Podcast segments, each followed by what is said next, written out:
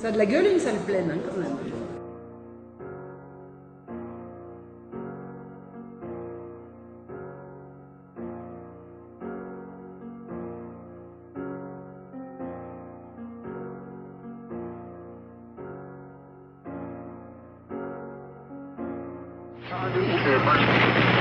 Ici ER, gauche du travail, droite des valeurs.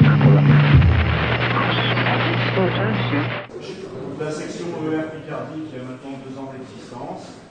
Euh, donc vous pouvez trouver les coordonnées sur Internet, euh, il y a Facebook ou euh, le site de ER national. Et heureux d'accueillir euh, Marion Sido.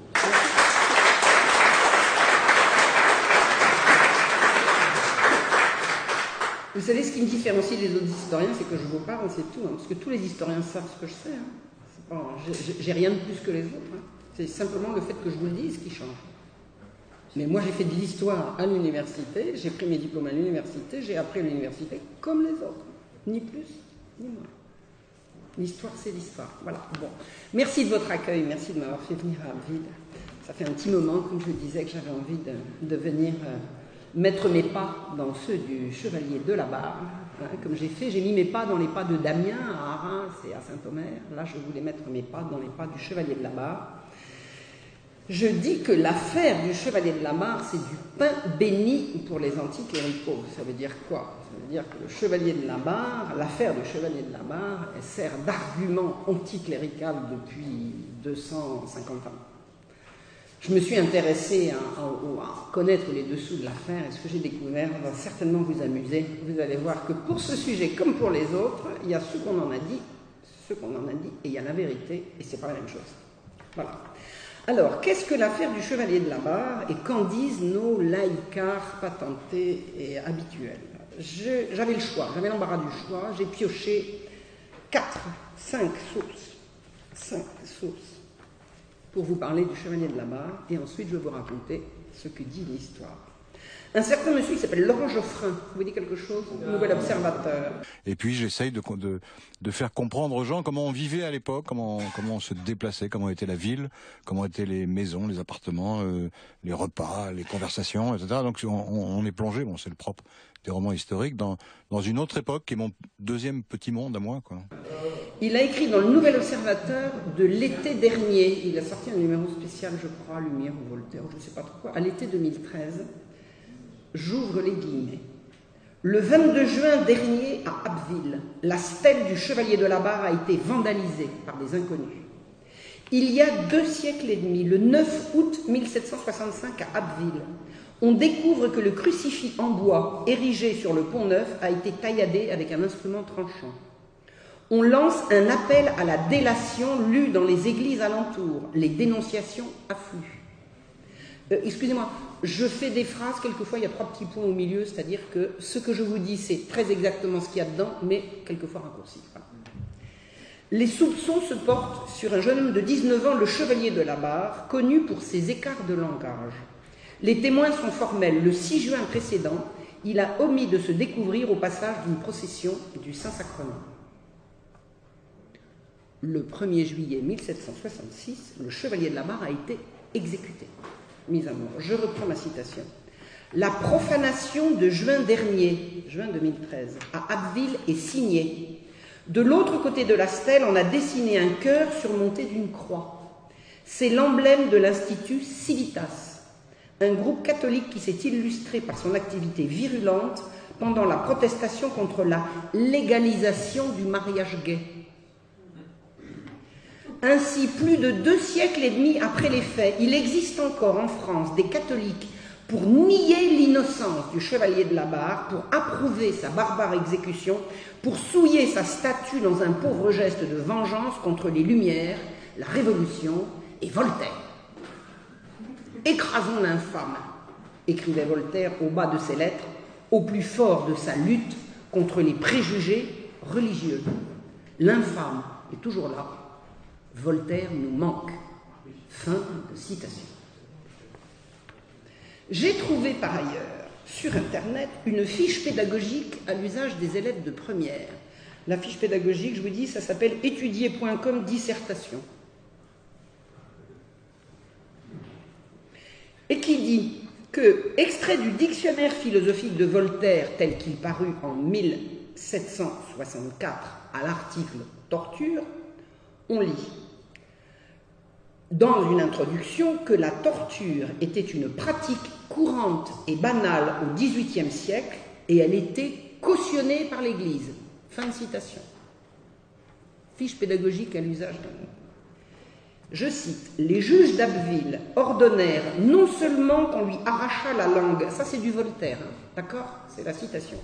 Les juges d'Abbeville ordonnèrent non seulement qu'on lui arrachât la langue, qu'on lui coupât la main, qu'on brûlât son corps à petit feu, mais ils l'appliquèrent encore à la torture pour savoir précisément combien de chansons il avait chanté et combien de processions il avait vu passer le chapeau sur la tête. Fin de citation et fin de la fiche pédagogique. Un livre paru en 2007, signé Paul Desallemands, intitulé L'athéisme expliqué aux croyants. Je cite Monseigneur de la Motte, c'était l'évêque d'Amiens à l'époque. Hein. Monseigneur de la Motte a dit, pendant l'affaire du chevalier de la barre, ils se sont par là rendus dignes des derniers supplices en ce monde et des peines éternelles dans l'autre.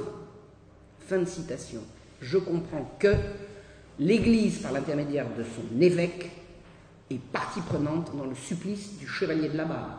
C'est bien ça qui est dit. Église égale barbare.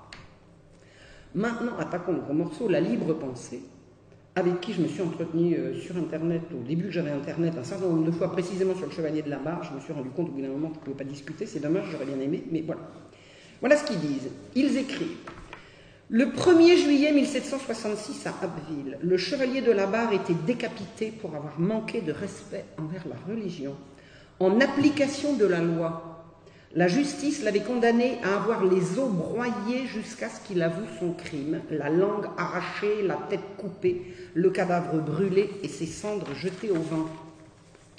Les trois principaux attendus du jugement disaient qu'il avait été, deux points ouvrez les guillemets, je cite, et je confirme, c'est dans les attendus du jugement, atteint et convaincu d'avoir passé à 25 pas d'une procession sans ôter son chapeau qu'il avait sur la tête, sans se mettre à genoux, d'avoir chanté une chanson impie, d'avoir rendu le respect à des livres infâmes au nombre desquels se trouvait le dictionnaire philosophique de Voltaire, fermez les guillemets, fin de citation.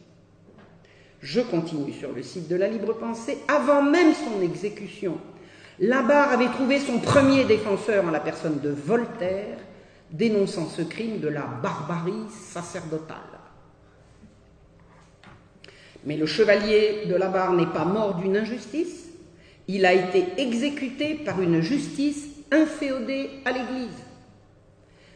Il a été condamné par un État clérical, un État qui par principe punissait le manque de respect envers la religion.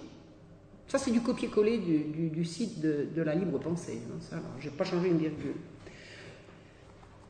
Le monument au chevalier de la barre, disent-ils, a été élevé par le prolétariat à l'émancipation intégrale de la pensée humaine, comme l'indique l'inscription portée sur la plaque de bronze qui dérange l'Église catholique. La bête immonde n'est pas morte, elle griffonne et signe encore nuitamment. En 2013, glorifiant honteusement les sévices ignobles subis par un jeune homme de 19 ans en 1766 au nom de l'Église à Abbeville, la semaine dernière, le monument à la mémoire du chevalier de la barre a été sali du symbole religieux de la chrétienté, la croix, et de la signature des tenants d'une Vendée monarchiste reprise depuis quelques années par le groupe des intégristes agressifs Civitas. Quand on dit Civitas, en principe, il faudrait cracher vers le il termine, quand on commence à interdire des livres, on attaque la liberté d'expression. Ça vous dit quelque chose, la liberté d'expression en France? Je voudrais rappeler la citation apocryphe attribuée de façon erronée à Voltaire, qui a défendu le chevalier de la barre. Alors, je répète. Citation apocryphe attribuée de façon erronée à Voltaire. Bon, alors c'est pas de lui, puisque c'est erroné. Mais enfin, on va le citer quand même. Donc, Voltaire, qui a défendu le chevalier de la barre Deux points, je ne suis pas d'accord avec ce que vous dites, mais je me battrai pour que vous ayez le droit de le dire. Alors, on est d'accord qu'il n'a jamais dit ça, d'accord? Hein? Tout le monde le sait, alors on ferme. Mais ils ne peuvent pas s'empêcher de le dire quand même, même en sachant que c'est pas vrai. Cinquième référence, puis je vais arrêter là, puis après je vais vous parler du chevalier. En 1878, centième anniversaire de la mort de Voltaire, un certain monsieur Victor Hugo intervient au théâtre de la Gaîté à Paris pour une grande cérémonie à la mémoire du grand Voltaire et il raconte le glorieux combat de Voltaire contre l'abominable affaire du chevalier de Barre. Je cite En 1765 à Abbeville, le lendemain d'une nuit d'orage et de grand vent, on ramasse par terre sur le pavé d'un pont un vieux crucifix de bois vermoulu qui depuis trois siècles était scellé au parapet. Qui a jeté bas ce crucifix? Qui a commis ce sacrilège? On ne sait. Peut-être un passant, peut-être le vent. Qui est le coupable? L'évêque d'Amiens lance un monitoire. Voici ce que c'est qu'un monitoire.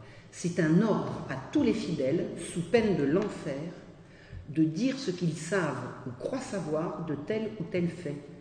Injonction meurtrière du fanatisme à l'ignorance. La justice découvre ou croit découvrir que, dans la nuit où le crucifix a été jeté à terre, deux hommes, deux officiers, l'un nommé Labarre, l'autre d'Étalonde, ont passé sur le pont d'Abbeville qu'ils étaient ivres et qu'ils ont chanté des chansons de corps de garde. Suite de l'affaire, le procès, l'heure monstrueuse arrive. Et là, c'est la torture.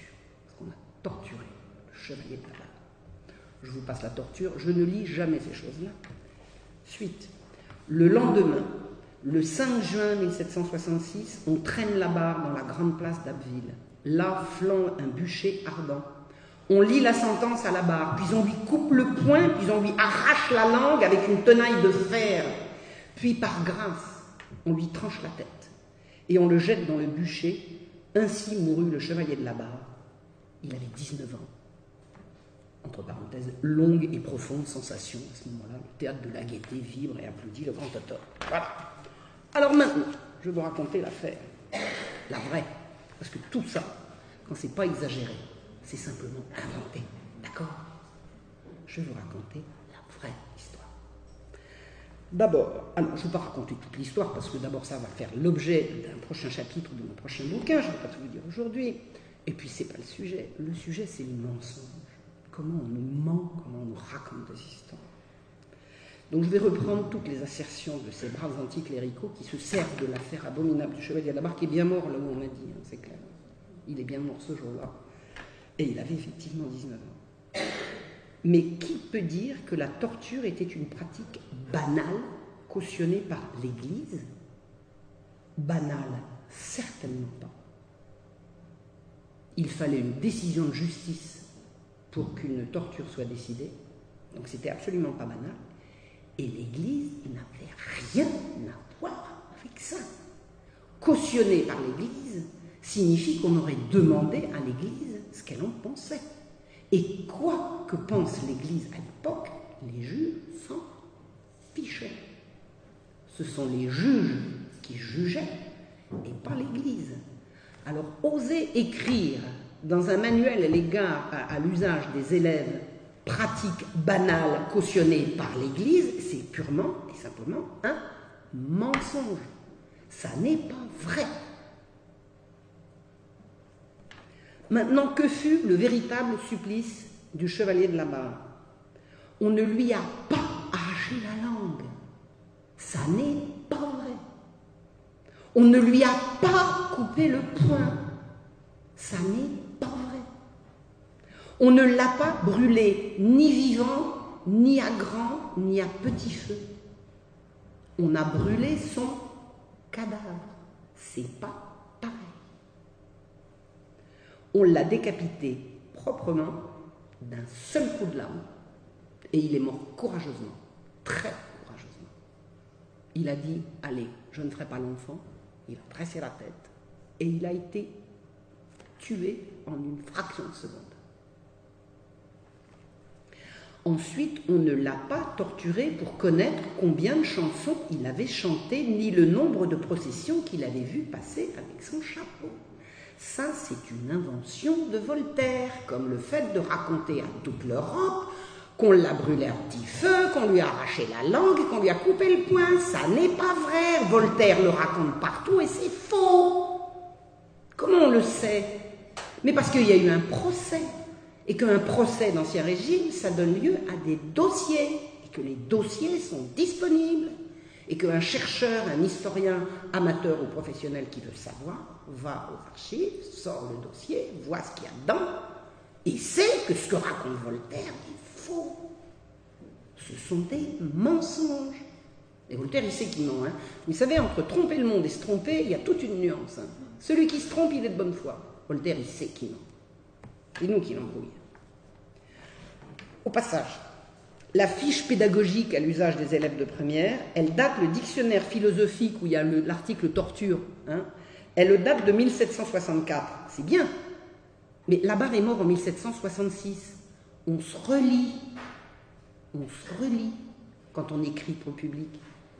Moi, je me relis, je me fais relire, je me fais re-relire et je me re-relis. Eux, ils ne se relisent pas. Quand on a le respect du lecteur, on ne se trompe pas deux ans sur une publication. Et si on ne sait pas le faire, on le sait faire. Il y a des gens qui sont payés à ça, ça s'appelle des correcteurs. Maintenant, je vais vous lire quelle fut l'homélie de l'évêque d'Amiens, Monseigneur de la Motte. Vous savez, celui qui réclamait les peines de l'enfer.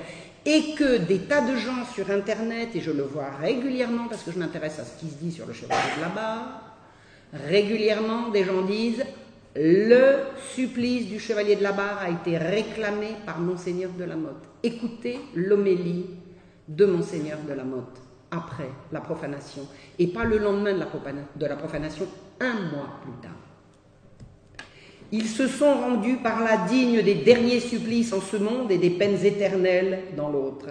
Mais parce que nul péché n'est irrémissible auprès de votre miséricorde, ô mon Dieu, quand elle est sollicitée par les mérites infinis de notre Seigneur Jésus-Christ, nous réclamons cette même miséricorde et ces mêmes mérites pour obtenir la conversion de ceux qui ont commis une si grande impiété.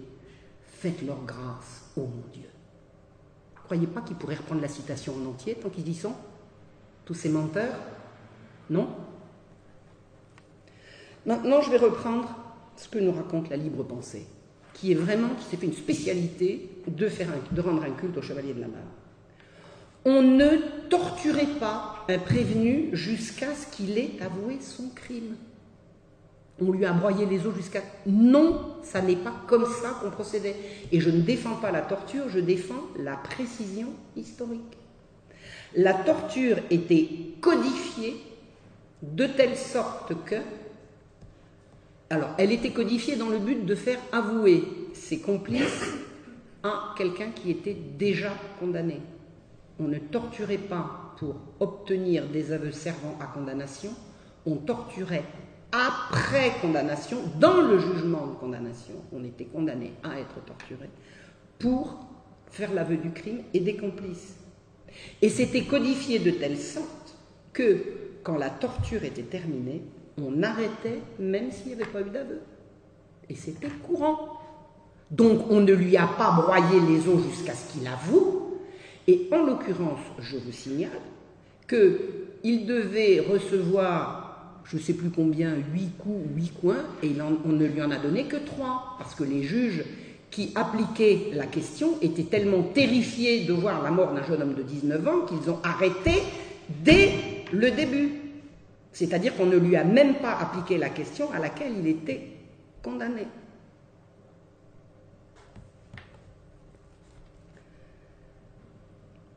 Donc il n'a pas eu la langue arrachée, mais il avait été effectivement condamné à l'avoir. Ça n'a pas été appliqué. Parce que le jugement était tellement atroce que les exécuteurs ont retenu la main du bourreau. Et il n'a pas été condamné à avoir le poing coupé. Donc il a été condamné à avoir la langue arrachée, on ne l'a pas fait. Il n'a pas été condamné à avoir le poing coupé, on ne lui a pas coupé il est arrivé entier sur l'échafaud. On dit que il a été condamné pour avoir refusé d'enlever son chapeau, c'est ça? C'est ça? Je vais vous dire ce qu'il y avait dans le dossier. Bris du crucifix sur le pont Neuf. Bris du crucifix. défécation au pied d'un crucifix dans un cimetière. Et je vous donne les détails. Il s'était torché avec un papier qu'ils avaient collé sur la tête du Christ. Mais c'est pas grave. C'est pas grave. C'est pas la même chose que de pas se découvrir. Masturbation sur une hostie consacrée, devant témoin. Ah, si c'était pas devant témoin, on ne l'aurait pas su. Crachat et jurons devant des objets saints, devant des gens pieux, c'est-à-dire pour les choquer. Ça s'appelle de là. Voilà, merci. Et il y avait également un soupçon de satanisme. Soupçon seulement, c'est-à-dire que quand les juges ont vu vers quoi ça pouvait les mener, ils ont dit on arrête. Parce que là, ça devenait trop grave. C'est-à-dire qu'on n'a pas coupé la tête du chevalier de la barre parce qu'il a refusé d'enlever son chapeau. On l'a exécuté pour tout ça. Et ça, c'est dans le dossier. Et on a entendu des dizaines de témoins, des dizaines de témoins. C'était les Femen, hein, ils jouaient aux Femen. On l'a tous en tête. Alors, les Femen, bon, on sait qui les paye. Hein. Eux, ils n'étaient pas payés, c'est-à-dire que eux, c'était la, jeunesse dorée, oisive, riche d'une petite ville à l'époque où l'anticléricalisme se porte bien. Donc, vous savez, on pousse, on pousse, on pousse, et puis un jour, il y a un truc de trop. Quand ils ont cassé le crucifix, là, il y a eu. Le scandale a été énorme. La population était en larmes. Vraiment en larmes. Alors, la justice était inféodée à l'Église, c'est ça? C'est ça qu'ils disent? Jamais La justice était ennemie de l'Église. La justice était anticlérical. D'accord? Les juges faisaient de l'anticléricalisme actif, militant, pendant 60 à 70 ans qui précèdent la Révolution. Il faut le savoir. Et n'importe qui qui ouvre un livre d'histoire peut le savoir. La justice n'est pas inféodée à l'Église, la justice harcèle l'Église. Harcèle l'Église.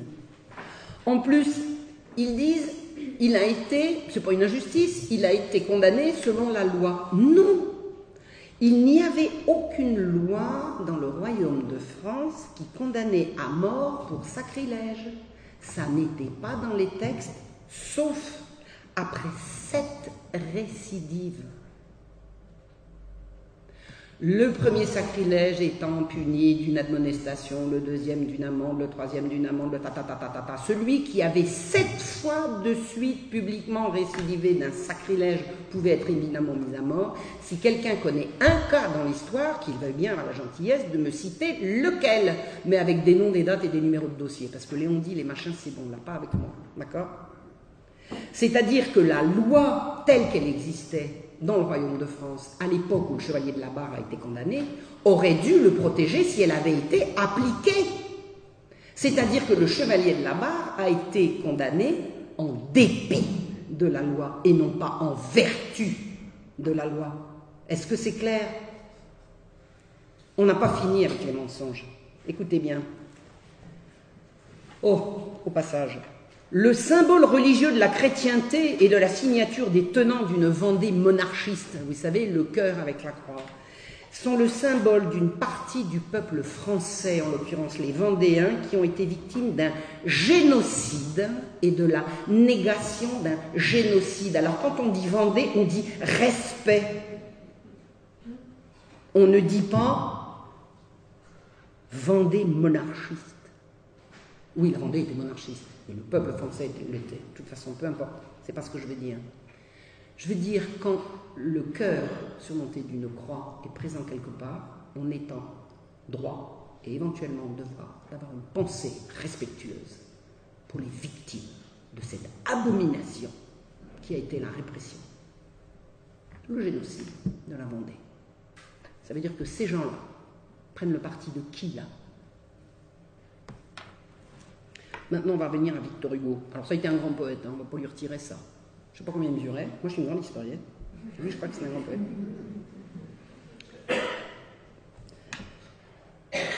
C'est quoi l'histoire du grand vent qui a fait tomber un truc vermoulu Il n'y avait pas de grand vent. le, le truc n'était pas vermoulu du tout, du tout, du tout. Tout le monde sait que le crucifix a été profané et on sait par qui. Il n'y avait pas l'ombre d'un doute. Le crucifix, il était en bois, il n'était pas en blanc, il était en parfait état de conservation. Il a été tailladé à coups de sabre.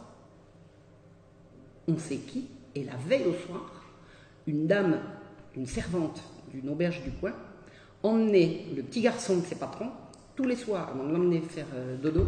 Elle l'attrapait comme ça, elle lui faisait un bisou sur les pieds du Jésus. Il était en parfait état le soir, et le matin, elle va à la messe et elle pousse des hurlements. On a cassé le Jésus du Pont-Neuf. Il n'y avait pas de grand vent et il n'était pas vermoulé. Ensuite, qu'est-ce qu'il nous dit, Victor Hugo? L'évêque d'Amiens a lancé un monitoire. C'est pas un évêque qui lance un monitoire, c'est un juge. Qui lance un monitoire? Je vous ai dit ce que c'est qu'un monitoire. C'est une injonction dite en chair à l'Église à chaque paroissien de dire ce qu'il sait d'un crime, faute à peine d'excommunication s'il ne le fait pas. Mais ce n'est pas un évêque ou un curé qui décide un monitoire, c'est un juge laïque. C'est-à-dire qu'un monitoire, c'est une injonction de la justice laïque en direction de la religion pour demander à la religion de se faire l'auxiliaire de la justice laïque. Et savez-vous ce qui peut arriver à un prêtre qui ne va pas prôner un monitoire alors qu'il en a reçu l'ordre? On va vendre tous ses biens. On va saisir son temporel. C'est-à-dire que le monitoire n'est pas un droit de l'Église, c'est une obligation dont l'Église, depuis des générations, essaye de se défaire. Tout le monde déteste les monitoires, les paroissiens détestent les monitoires, les curés détestent les monitoires, l'Église déteste les monitoires. Et les juges laïcs imposent des monitoires, mais ils n'imposent pas des monitoires comme ça pour embêter les gens. En l'occurrence, le monitoire a été décidé par le juge et après avoir déjà entendu des dizaines de témoins qui s'étaient présentés spontanément. Qu'est-ce qu'on nous raconte? Il y a un crucifix qui est, euh, qui est abîmé, on lance un monitoire, c'est-à-dire c'est la calomnie, le fanatisme au service de la calomnie Non. On étend tous les témoins spontanés. Une fois qu'on les a entendus, on dit, s'il y en a qui savent et qui ont peur de dire, on va demander à l'Église de nous aider à faire parler les hésitants en les menaçant de damnation. Et le monitoire a été lancé malgré toutes les résistances de l'Église qui n'avaient pas le choix, et il n'a rien donné. C'est-à-dire que tous les témoignages avaient été apportés spontanément. Le monitoire n'a rien donné de plus. Et vous savez ce que c'est le monitoire? Ça s'appelle de l'ingérence du temporel dans le spirituel, et pas l'inverse.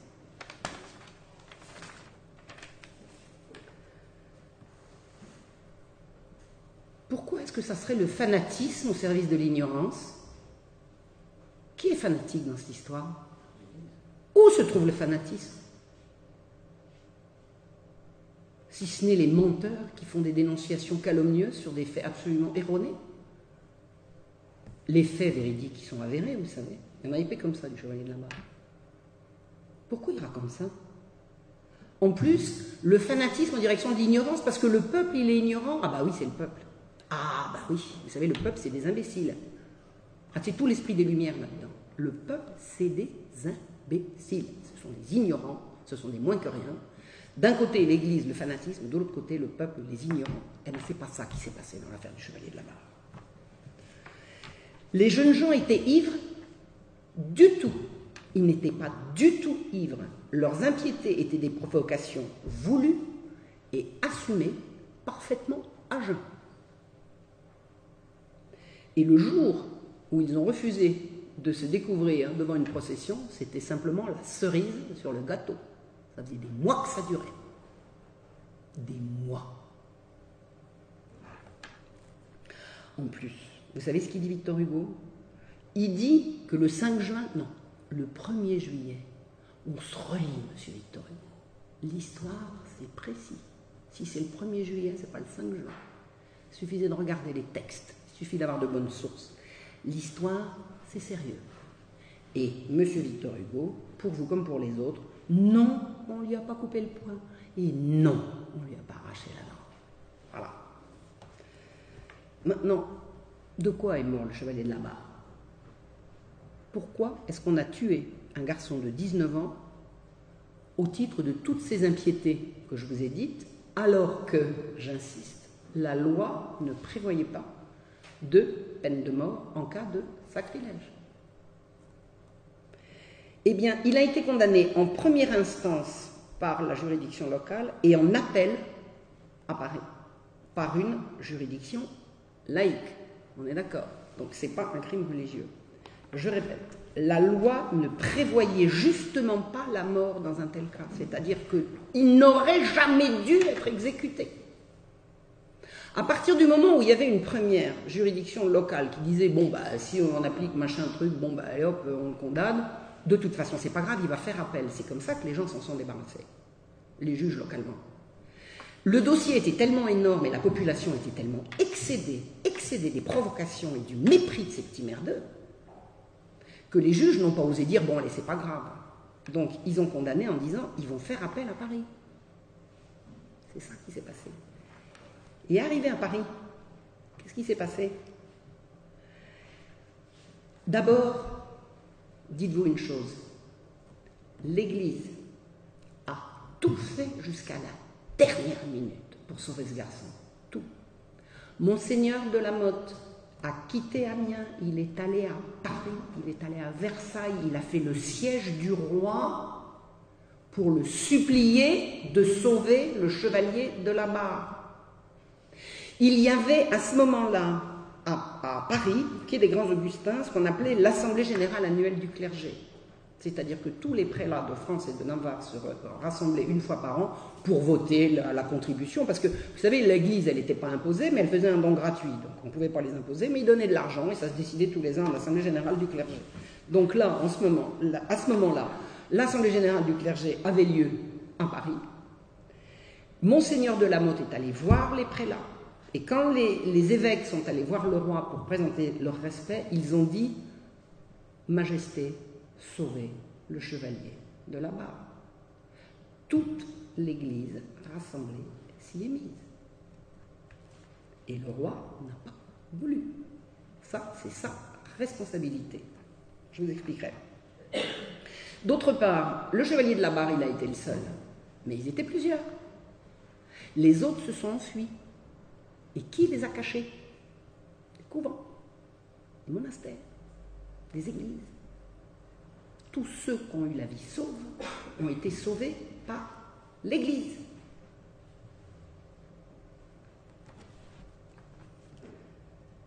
Maintenant, qui a voulu la mort du chevalier de la Mare?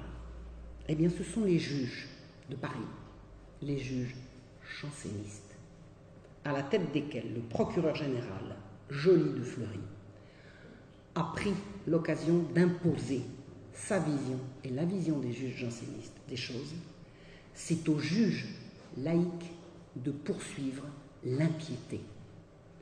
Et plus l'Église demandait grâce, plus ces salopards disaient on va leur faire la peau. Monseigneur de la Motte, pendant l'affaire des refus de sacrement, je vais vous faire une petite révision, j'en ai déjà parlé, mais le moment est venu de rappeler. Dans les années 1750, l'Église, le roi, demande à l'archevêque de Paris de siéger à l'hôpital général, qui est la chasse gardée des juges laïcs et qui est le lieu de renfermement des pauvres, des enfants perdus, des prostituées, des miséreux, etc. L'archevêque de Paris commence à mettre son nez dans les comptes et dans la façon qu'on a d'éduquer les enfants de cœur.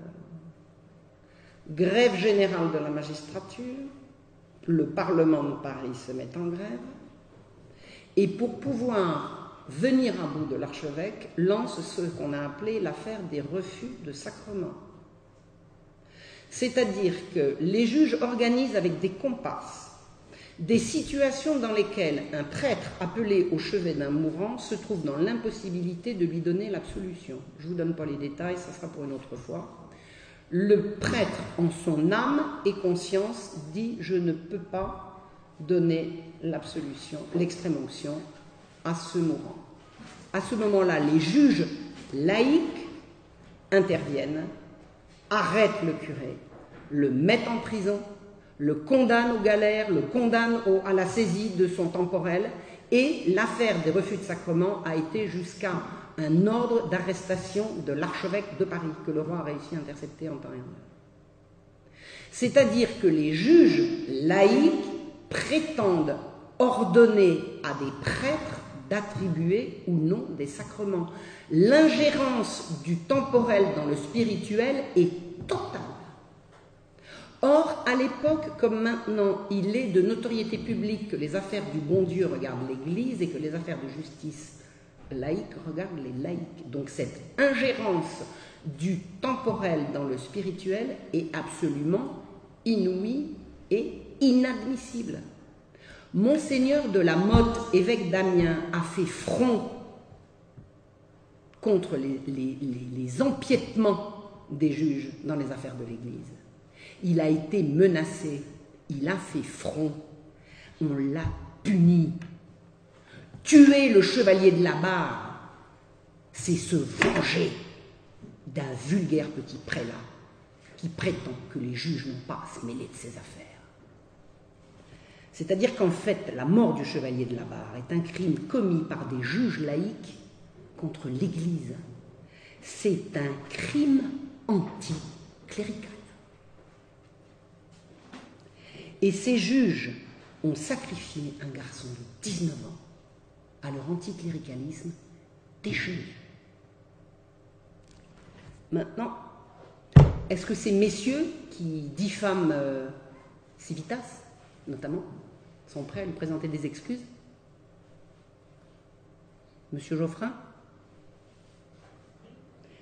Qui a nié l'innocence de la barre? Laurent Geoffrin prétend que Civitas nie l'innocence de la barre. D'abord, quelle innocence? Qui a dit qu'il était innocent ou coupable C'est pas le problème. Qui approuve son supplice? Laurent Geoffrin prétend que Civitas approuve le supplice de la barre. Qui a approuvé le supplice de la barre je veux vous dire, les gens étaient tellement indignés de ce jugement que jusqu'à la dernière minute, chaque fois qu'on entendait un galop de cheval, les gens disaient c'est la grâce du roi qui arrive, monseigneur de la Motte a réussi à l'obtenir. On a même repoussé l'exécution de plusieurs heures, tellement les gens étaient persuadés que ça n'était pas possible, on n'allait quand même pas faire ça. Et Laurent Geoffrin dit Ainsi, cet écrivain aujourd'hui consensuel Voltaire, continue de déclencher une passion fanatique. C'est qui qui est fanatique là Qui est fanatique là Civitas C'est Alain Escada qui est fanatique là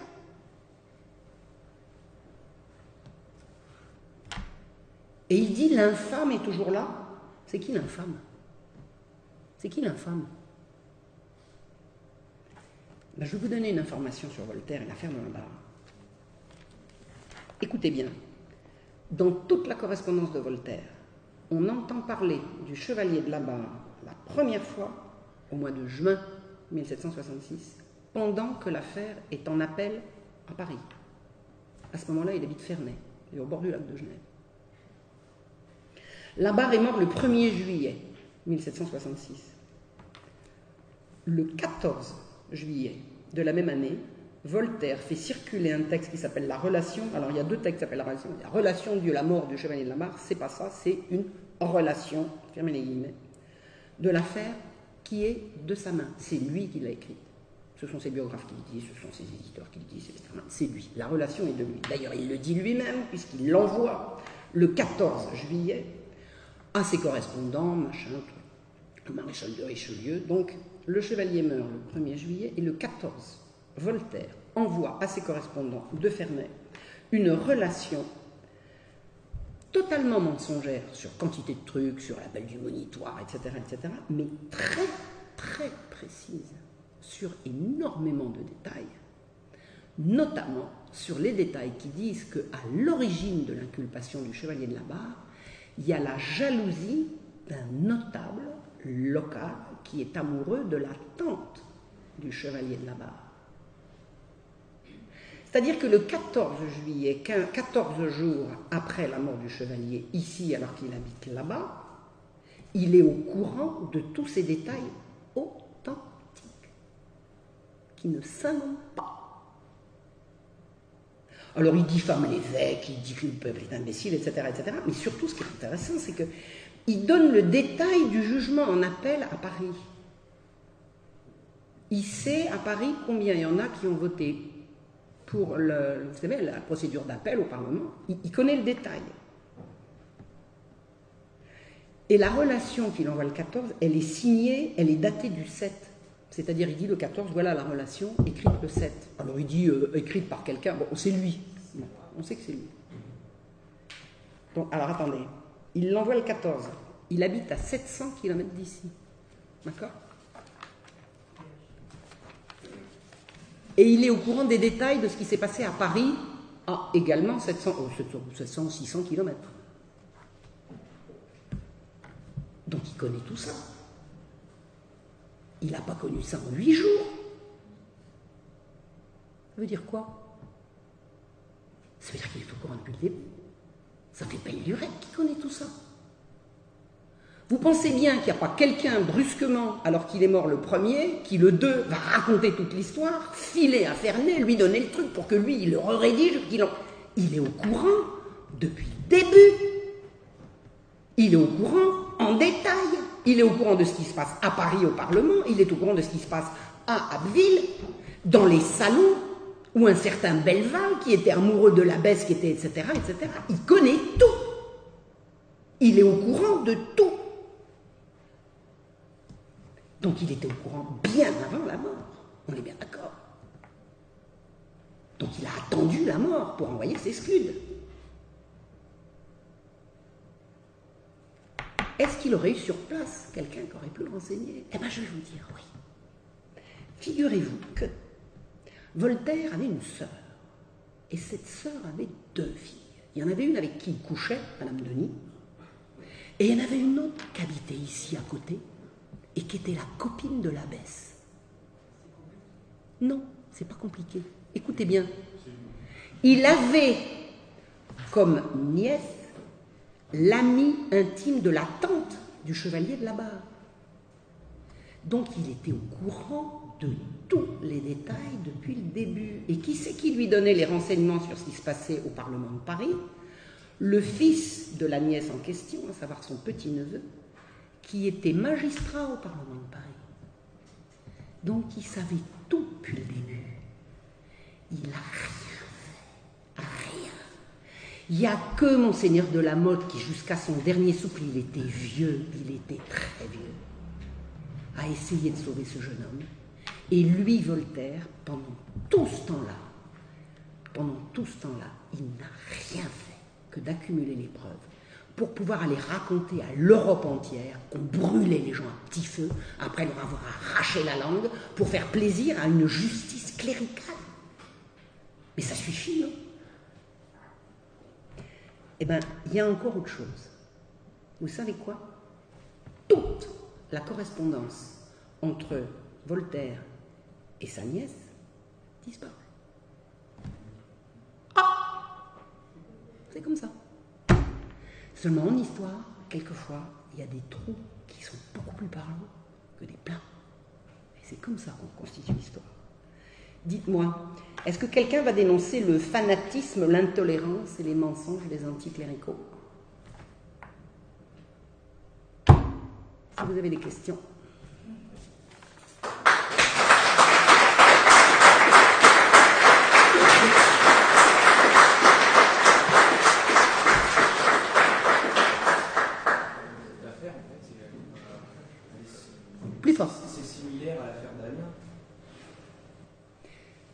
C'est quelque similaire, non, parce que dans l'affaire Damien, il y a beaucoup une affaire de mœurs, mais c'est la même chose dans ce sens que les juges veulent régenter le royaume. Les juges laïcs entendent partager avec le roi le pouvoir politique et avec l'Église le pouvoir sur les âmes. Or, ces juges n'ont aucune légitimité pour le faire. C'est le mur des cons, en fait. C'est plus grave que. oh, oh. Je sais pas. Oui, effectivement, on y pense. On y pense. Le pouvoir des juges, vous savez, je ne mets pas tous les juges dans le même panier. C'est-à-dire que la caste janséniste qui dirige la cabale anticléricale au Parlement de Paris, ce sont des gens, ils ne sont pas la majorité. Ils ne sont pas l'unanimité. Mais ils sont organisés, ils sont idéologiquement extrêmement au point, ils sont organisés en, en, en secte, en mouvement, pas en secte, euh, d'ailleurs c'est eux qui disaient la secte, ils sont organisés, mais je veux dire, il ne faut pas réduire la justice d'Ancien Régime à ces juges-là. Mais sur ces affaires-là, c'est clair qu'ils ont beaucoup de sang sur les mains. Et en l'occurrence, en l'occurrence, il y a un rapport avec l'affaire Damien, c'est que le magistrat instructeur de l'affaire Damien, Denis-Louis Paquier, est le même qui a obtenu la condamnation du chevalier de la Barre. C'est le même. Damien, c'est 57, le chevalier de la Barre, c'est 66. Sept ans après, le même. Et l'idée, c'est on règne par la terreur et la terreur sur les âmes. Oui. Excusez-moi. Je voudrais juste avoir un détail.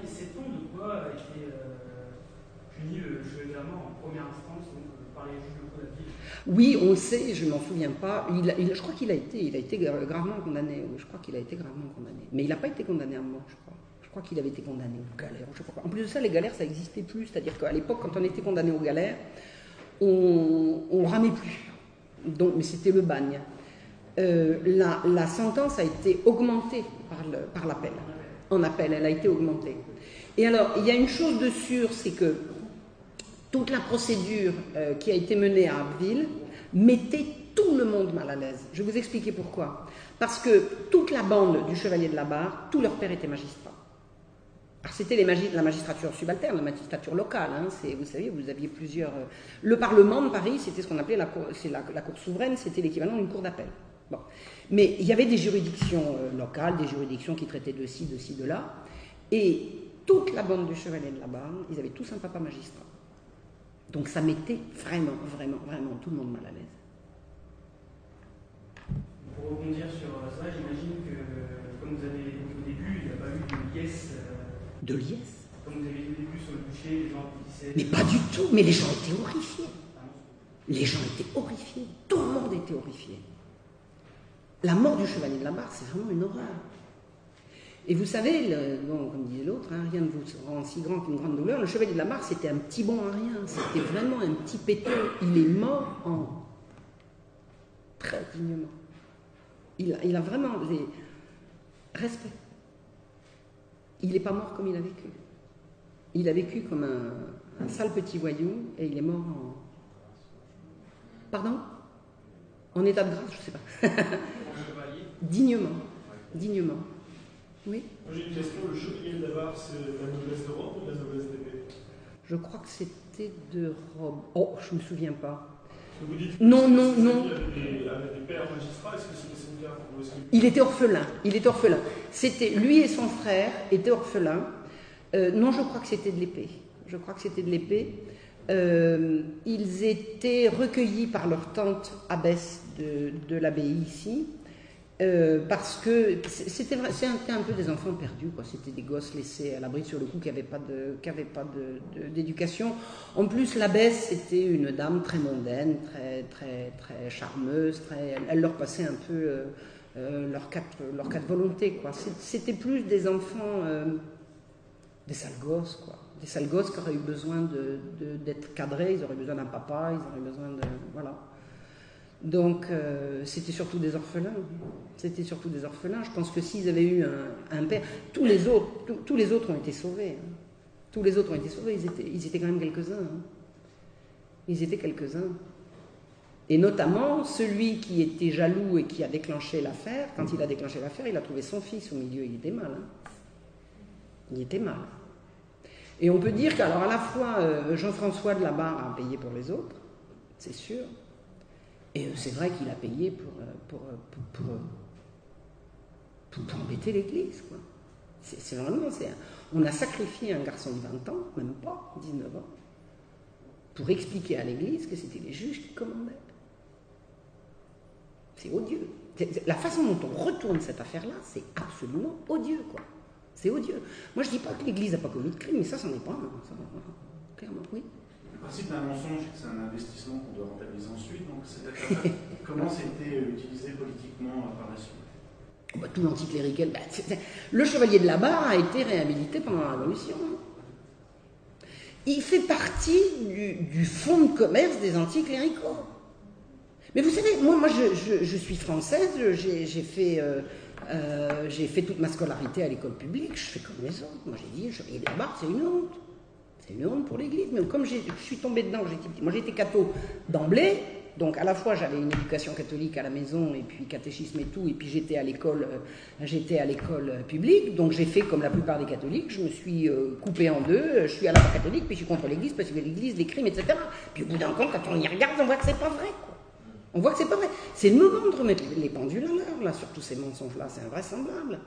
Tout le discours de la, libre pensée, c'est complètement délirant, c'est totalement à côté de la réalité. Je veux dire, l'histoire, c'est peut-être pas une science, mais en tout cas, c'est une discipline sérieuse. Si on veut savoir ce qui s'est passé, on ne dit pas, on ne dit pas, euh, euh, il a été exécuté par une justice inféodée à l'Église.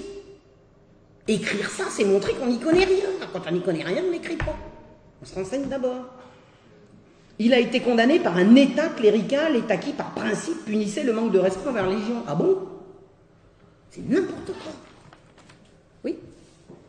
Euh, en fait, j'ai deux questions. Est-ce que Vol- Voltaire serait pas un petit malin? Qui semble, d'après ce que j'ai lu, soutenir euh, le roi dans le discours de la flagellation, c'est-à-dire le roi par rapport au- Absolument. Le discours de la flagellation, c'est le roi qui dit au juge, hein, c'est en 66, et c'est au même moment. Au même moment, le roi dit au juge Mêlez-vous de vos affaires, laissez-moi me mêler des miennes. Oui, donc, Je vous demandais est-ce que Voltaire joue pas un double jeu Parce que là, je... Voltaire a une seconde nature, c'est l'hypocrisie. Voilà. Voilà. Il faut être bien avec les puissants. Je vais vous, je vais vous expliquer un truc. Pendant tout le déclenchement de l'affaire du Chevalier de la Marque, comme on avait trouvé le dictionnaire euh, philosophique euh, de Voltaire dans les affaires du Chevalier de la Marque et on les a brûlés en même temps. Au moment où on a découvert, au moment où il a fait savoir, où il a commencé sa campagne, son euh, obsession la plus urgente a été de dire je ne connais pas, je ne suis pas au courant, ce truc-là, c'est pas moi qui l'ai écrit, c'est pas vrai, etc. C'est-à-dire de se disculper. Il dit moi ennemi de la religion, moi ennemi de la religion, disait-il, il, signait tous ces trucs, écraser l'infâme, écrelinf, et il disait moi, mais je suis le défenseur de la religion, les philosophes sont les vrais défenseurs de la vraie religion, etc. Chez lui, l'hypocrisie, c'est une seconde nature. Donc il faut défendre le roi, on défend le roi, et puis par Il était derrière. opportuniste, un peu peut-être? Non, c'est plus, grave que ça. c'est plus grave que ça, oui. C'est intéressant quand, bah, à travers toutes vos conférences, quand vous relatez les faits historiques, Mm. euh, je trouve ça intéressant de, de- de- de- de comparer, euh, sans faire d'analogie par rapport à ce qu'on vit aujourd'hui. Oui, oui, oui. Et sais pas si Voltaire me fait rappeler un certain philosophe très opportuniste et qui profite justement, et qui est, qui est là euh, au début de chaque catastrophe ou guerre. Je ne citerai pas un certain Ouais, philosophe, ouais. euh, Non, mais tout le monde l'a reconnu, tout le monde l'a reconnu. Il y, a, il y a un rôle, effectivement. Je veux dire, il y a, il y a- je disais récemment, on nous a fait croire que le monde pouvait nous envier nos, nos intellectuels, et en fait, ils sont notre honte. Ils sont notre honte. Je ne dis pas que la France n'a pas produit des grands littérateurs, des grands auteurs, des grands philosophes, mais ce qu'on appelle les intellectuels, c'est-à-dire ces gens qui s'engagent pour des causes, sont notre honte. Ça se fait sur le mensonge, sur la manipulation. Voltaire, en l'occurrence, est un maître. Il est un maître. Il est vraiment une référence. Il est vraiment une référence. Celui dont tu parles, il a quoi 20 ans d'actif Voltaire, il est mort à 84 ans. Il a commencé tout petit.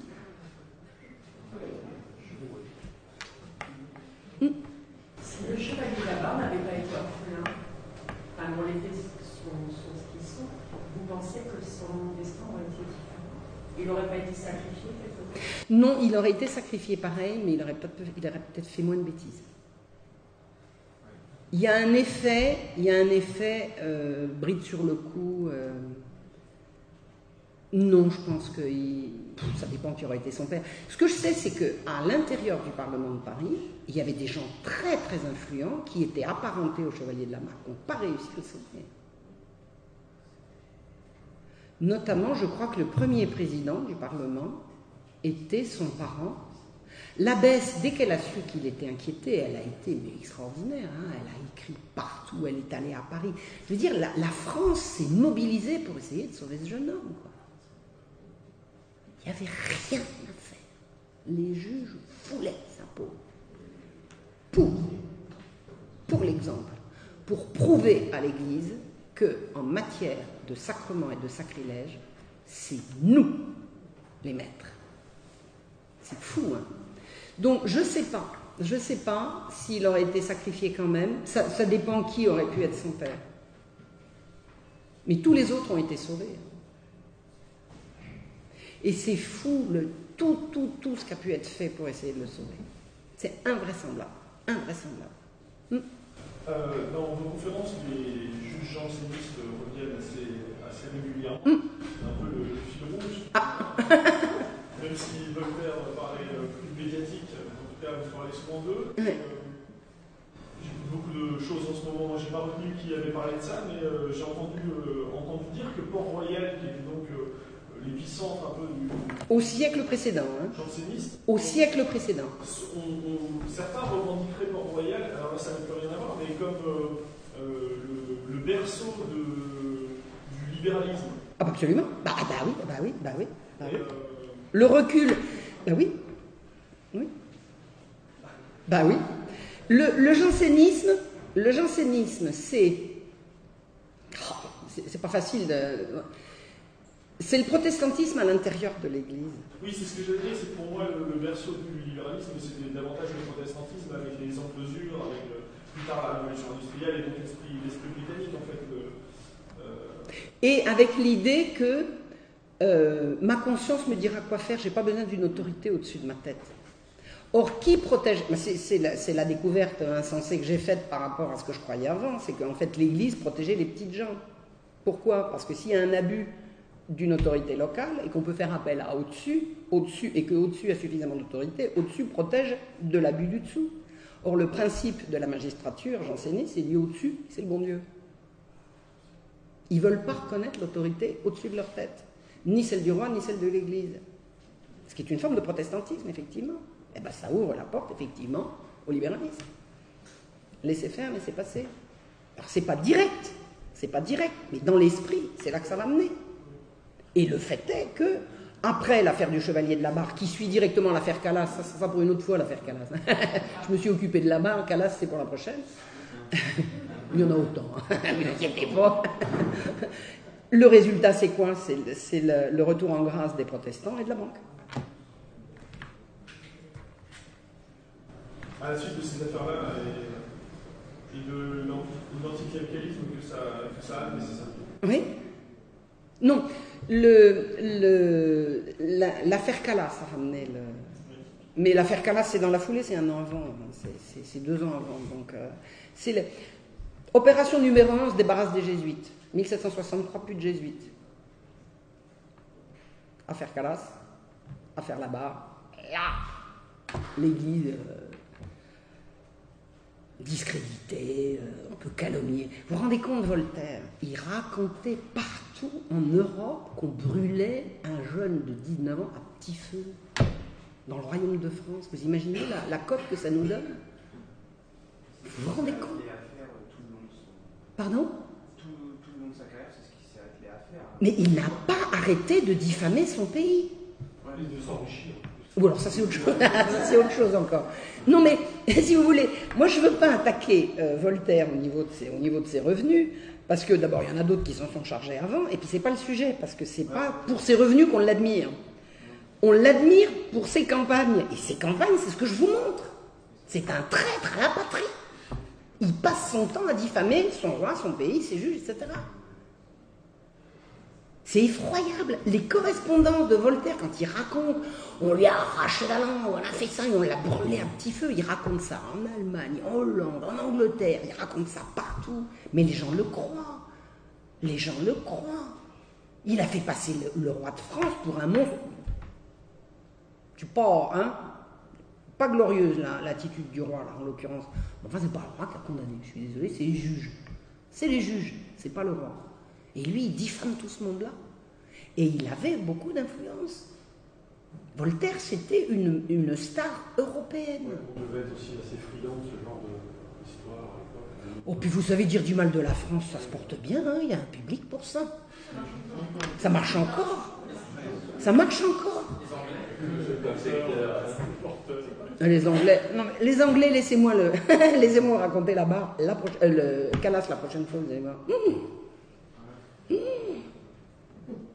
était, il était français, euh, Voltaire. Il est né en France. Ah oui, tu dois être parisien en plus. Il est pas parisien, il est né euh, au pied du palais de justice à Paris, alors Paris premier. C'est- alors vraiment, c'est le Paris. Comme Bernard, ça, c'est beau. Oui Pardon? Euh, on comprend pas, il étant le, le roi et le roi laissait faire. Mais le roi, c'était pas un dictateur. Puis il laissait faire, il pouvait pas le voir. Et- et- et il était à Ferney, il était à un kilomètre de la frontière. hein. Pas fou. Vous voyez ce que je veux dire? Parce que le roi était en capacité de nuire euh, à, à n'importe quel niveau. euh, Mais pas du tout. Le roi, il y, a- attends, il y avait des lois. La France est un état de droit. Le roi n'avait pas possibilité de dire bah, celui-là il m'embête, je vais le mettre. Bah, c'est pas ça. Hein. Donc la France est un état de droit même à l'époque du roi. Ah ben je comprends. Mais si la France n'avait pas été un état de droit, qu'est-ce qui aurait donné autant de pouvoir aux juges Ah mais la France est un état de droit. Et combien? Et combien? Ce sont La France est un pays de juges, de tribunaux, de notaires, d'avocats, de procureurs. Attendez. Nos profs d'histoire nous ont beaucoup trompés, euh, a priori. Oui, parce que l'état de France, l'état de droit, c'est un fait. Le roi est l'homme Mais depuis qu'on a que le le roi n'existe Non mais attends, avant 1789, la France c'était un gouffre avec des, des machins qui... Dingue Mais je me moque pas de toi, je sais que c'est ça qu'on présente. La France est un état de droit. Le droit. Pas les droits, hein. les droits c'est 89, le droit. Et quand je vous parle de, de l'ordonnance criminelle de 1670, elle remplaçait les ordonnances précédentes. Mais le monde judiciaire d'Ancien Régime, si vous ne pouvez pas vous y mettre. Regardez les châteaux. On se balade en France, il y a des châteaux partout, c'est les châteaux des juges. Ben, c'est pour les juges depuis 89. hein. Donc, juste pour faire la- le, le- le parallèle mais à l'inverse, aujourd'hui, l'autorité euh, qui a pris la place du roi de nos jours a la capacité de nuire à toute, toute personne qui, qui serait en contradiction avec lui. Oh, ben, c'est un peu ce qui se passe, hein. excusez-moi, mais essayez de faire une quenelle. Voilà, non, mais je, je, je, je sais Mais- dessus, qu'on nous fait toujours croire que le roi c'était un dictateur longtemps. Mais c'est n'importe quoi, vraiment. Vraiment, c'est n'importe Ce qu'on quoi. nous fait croire, c'est vraiment le- le- l'extrême. On nous raconte l'inverse, c'est de l'inversion, vraiment. C'est du mensonge, c'est de l'inversion totale. Pardon? Dans le satanisme, on inverse les choses. Moi, je veux pas appeler les gens satanistes comme ça. Encore que Voltaire, il y a des forts soupçons. C'est un fait. Oui, oui, oui. Non, je veux dire, Voltaire, il y a un fort soupçon de satanisme. Je vais vous dire, il y a, deux choses qui laissent supposer, supposer, hein, bon, qu'il y ait pu y avoir du satanisme. Il y a un certain nombre de lettres échangées entre Voltaire et le roi de Prusse, Frédéric, avec des allusions euh, bizarres, bizarres, Euh, genre euh, serment, machin chouette. Ils ne pouvaient pas se voir. Il s'était adoré, euh, Frédéric avait dit pique-pendre de Voltaire, il disait que c'était un monstre, un type infréquentable, et il n'a jamais rompu avec lui comme s'ils étaient liés par un pacte. Il y a quelque chose de cet ordre-là qui est un soupçon. Qui est un soupçon. Il y a autre chose, c'est sa mort. Il est mort en poussant des hurlements, en disant non, non, non, arrière, non, non. Il est mort comme un damné. C'est épouvantable. Et il est mort tout seul. Il avait fait vide. Personne n'osait approcher. Il paraît que c'était atroce. Il mangeait sa merde. C'est abominable. Il a eu une mort atroce. Atroce. Et il a vécu vieux. Il est mort à 84 ans. Vous savez, euh, les gens avant, ils mouraient à 30 ans. Ouais, ouais. Hein bon, il est mort à 84 ans. Pas toutes ses dents. hein. Il était bien édenté.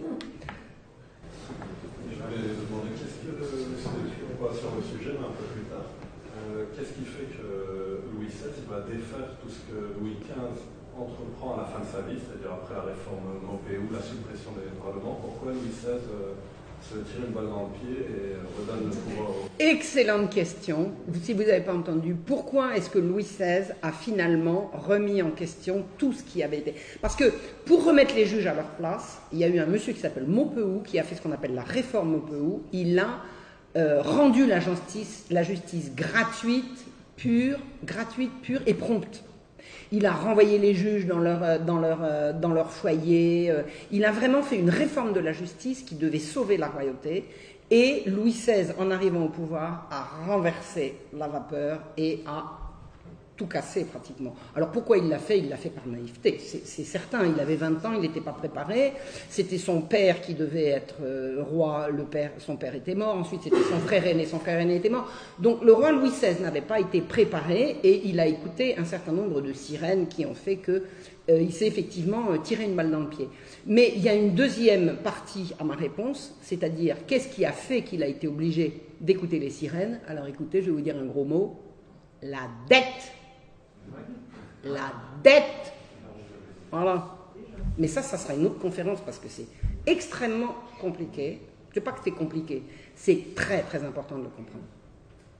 On a endetté le roi de France jusqu'à ce que la Révolution fasse qu'on le balaye. Voilà. C'est une laisse. C'est une laisse, exactement. La dette, la dette, la dette. Vous savez, il y a un monsieur qui est arrivé un jour, qu'on a appelé pour, euh, pour euh, être euh, contrôleur général des finances, c'était Necker. C'était un protestant. Ah Je vous ai dit, ça, s'arrangeait pour les protestants. Hein Plus l'affaire Calas. Donc on prend un premier ministre protestant, et il dit Majesté, c'est pas grave, il n'y a plus d'argent. Pas de On va vous prêter de l'argent. Voilà. Puis après, on va vous faire faire la guerre avec, contre les Anglois. Et on creuse la dette. C'est la dette. C'est la dette. Hmm Est-ce qu'à l'époque, euh, parmi le peuple, il y avait déjà pas mal de monde qui se rendait compte que Voltaire était euh, menteur, manipulateur? Oui. Tout à fait, tout à fait. Ouais, ouais, ouais. Il a eu des contradicteurs point. Oui. Ah oui, oui, oui. Ah oui, oui, oui. Des grands, des, des grands. Mais il, est, il, est, il était diabolique. Il était diabolique. Euh, Voltaire, il, en- il faisait envoyer en prison les gens qui lui déplaisaient. Il avait le bras très, très, très, très long. Il, pouvait faire embastiller des gens qui lui déplaisaient. Moi, quand je suis arrivé à la fac, j'ai fait un jour un- une réflexion euh, du style de ce que vous pouvez imaginer sur Voltaire. Et ma prof me dit Voltaire, il est embastillé deux fois. Il a été embastillé deux fois, donc il avait toutes les qualités. Puisque vous avez été deux fois à la Bastille, vous avez donc toutes les qualités. Vous imaginez le. hein? Si vous saviez tous les gens qu'il a fait envoyer en- à la Bastille, oh là là, mais pour, des trucs ignobles. Pour des trucs ignobles. Il y avait un critique littéraire qui s'appelait Élie Fréron. Quand Voltaire faisait une tragédie mauvaise, Élie Fréron disait la tragédie de M. Voltaire, tel acte, machin, c'est bien fait, ça c'est machin, ça c'est pas dîné, etc. Il faisait une critique. Mais Voltaire dit, mais faites-le taire Faites-le taire Voltaire supportait pas qu'on critique. Il a fait embastiller Fréron. Je ne suis pas d'accord avec ce que vous dites. Et pas que Fréron. Je veux dire, il a fait embastiller plein de gens. Il, a- il- il était immonde. Donc les gens savaient comment il était. Les gens savaient comment était Voltaire. Et les voisins qu'il avait, il avait comme, comme voisin un type très aimable qui s'appelait euh, le président de Brosse. Président, c'était une fonction au, au Parlement. hein. Quand vous étiez juge, vous étiez soit conseiller, soit président. Voilà. Donc le conseiller machin chouette, ça veut dire c'est un juge conseiller à tel tribunal, et le président, c'est président à tel, tribunal. Donc le, président de Brosse, c'était un, voisin de, Voltaire, et euh, il était tout content d'avoir euh, Voltaire comme voisin. Oh quand il a commencé à avoir affaire à lui, mais il dit, mais c'est un monstre, mais c'est un monstre. Un monstre. Et il, il disait, il a écrit un jour au président de Brosse, ce type est déshonoré à travers toute l'Europe, mais il s'en foutait. Donc c'est un monstre de culot notoire. C'est vraiment, ça vraiment, oui, c'est du culot. Ah, Le culot. Mais vous savez, comment ne pas être puissant quand vous n'avez aucun scrupule? Il n'y a pas de limite. Si vous n'avez aucun scrupule, qu'est-ce qui peut vous arrêter? Vous savez, un jour, il y a un type qui vient voir Voltaire en lui disant Vous me devez tant d'argent. Euh, Voltaire, ça faisait euh, dix ans qu'il payait pas. Le gars, vous savez ce qu'il a fait, Voltaire Tac Il lui a retourné une claque. Mais le gars était complètement soufflé. Oh Mais qui c'est qui peut se payer un culot pareil? Justement, pas les catholiques. Ça, c'est le gros problème. Mais ça, c'est certain. Il n'avait aucune morale. Et il passait son temps à faire la morale. Et c'est parce que je suis homme, et c'est parce que. Oh, pourquoi vous intéressez Oh, mais c'est parce que là. Oh, la souffrance. Non, mais chez lui, l'hypocrisie, c'était vraiment une seconde nature, quoi. Je, je crois qu'il n'y a, a, pas de personnage plus abominable que Voltaire dans notre histoire. Oui, monsieur Moi, j'ai une question justement sur la fameuse phrase Je ne suis pas d'accord avec ouais. Elle est bonne, celle-là. Moi, j'ai pendant très longtemps cru que c'était effectivement lui. Euh, et on a même BHL, qui est au Trocadéro, a, a fait un discours en disant que c'était inadmissible qu'il fallait arrêter avec cette phrase, que de toute façon, tout le monde savait que c'était. C'était pas vrai. Une. Euh, voilà. Et euh, moi, je me demande, d'une part, euh, je suppose que tout le monde le sait depuis très longtemps. Non, pas depuis très longtemps. Depuis Internet.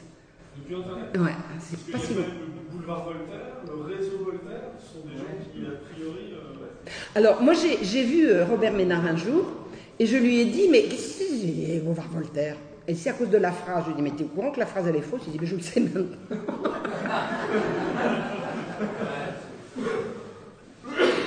Moi, je caresse l'espoir parce qu'il y a vraiment un, un, un, renouveau, quoi. Je veux dire, il y a une renaissance quand même par rapport à un depuis, depuis Internet. Je caresse l'espoir qu'un jour, d'être voltairien, ça soit une insulte, quoi. C'est quoi l'histoire de cette phrase alors Comment il est Alors, il paraît, j'ai pas étudié le truc, je l'ai vu sur Internet, donc je, je vous le livre tel que,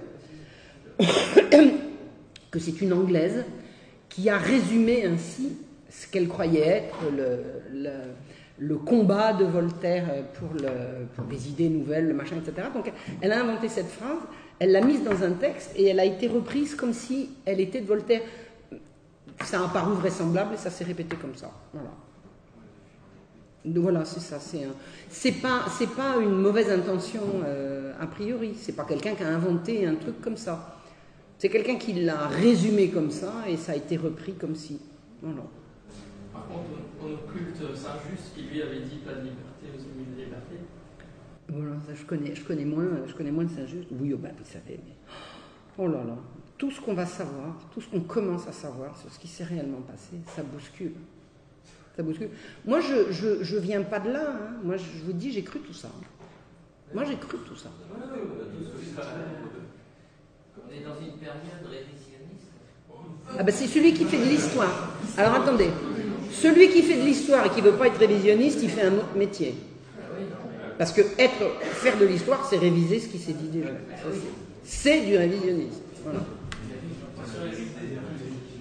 Non, mais franchement. Mais pour ce qui concerne Voltaire, c'est pas seulement que c'est pas ce qu'on en a dit, c'est que c'est l'inverse qui est gênant, quoi.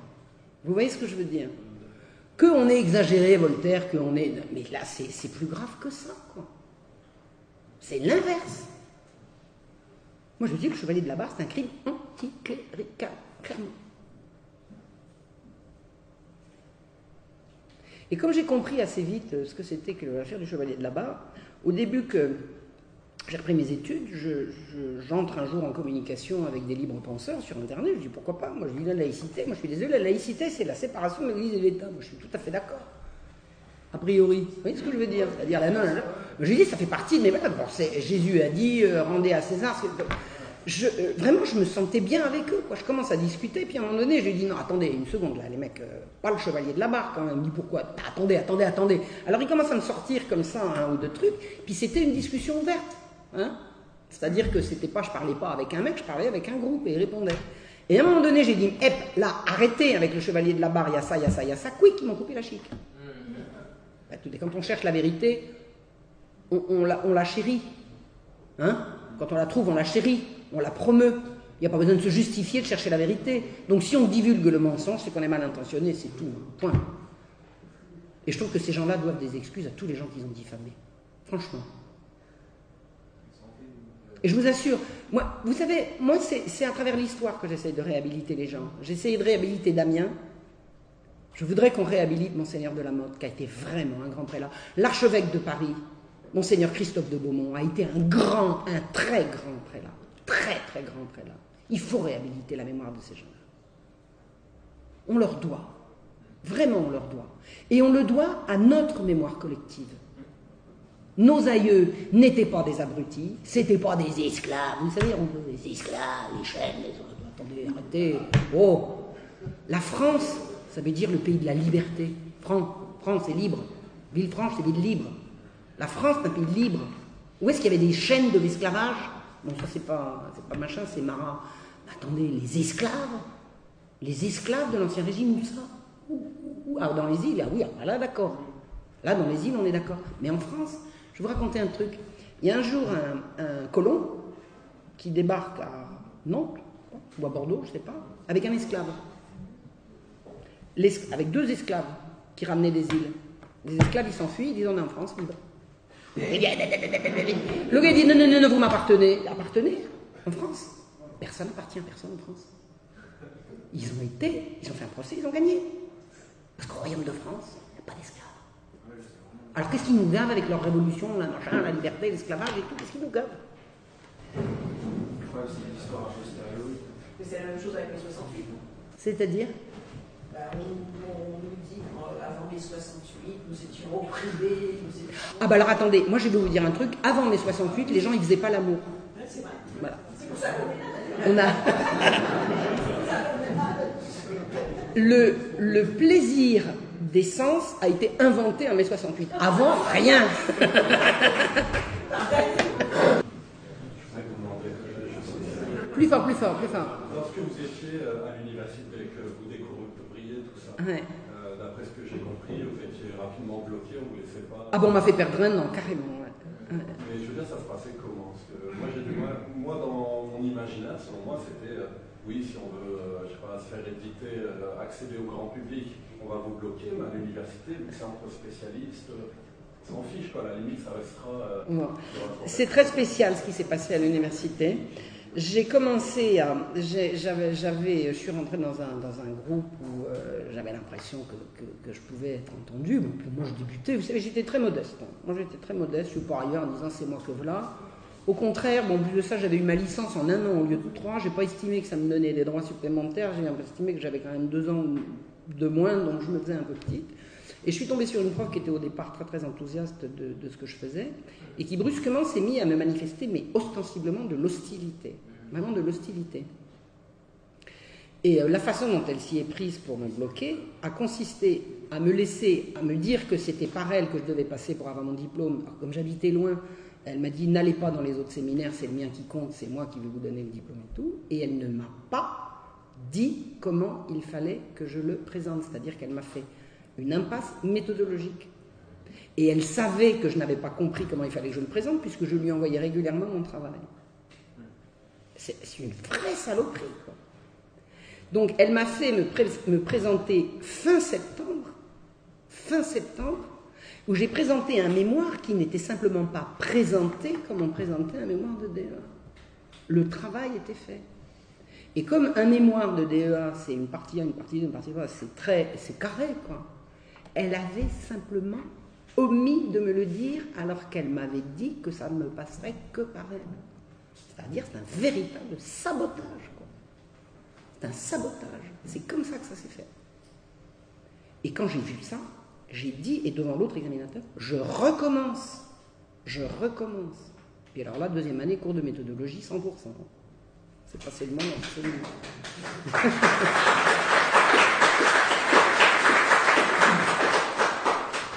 Donc le problème de l'histoire euh, avec un grand H aujourd'hui est, est- est tenu par ces gardiens de l'histoire, on va dire, euh.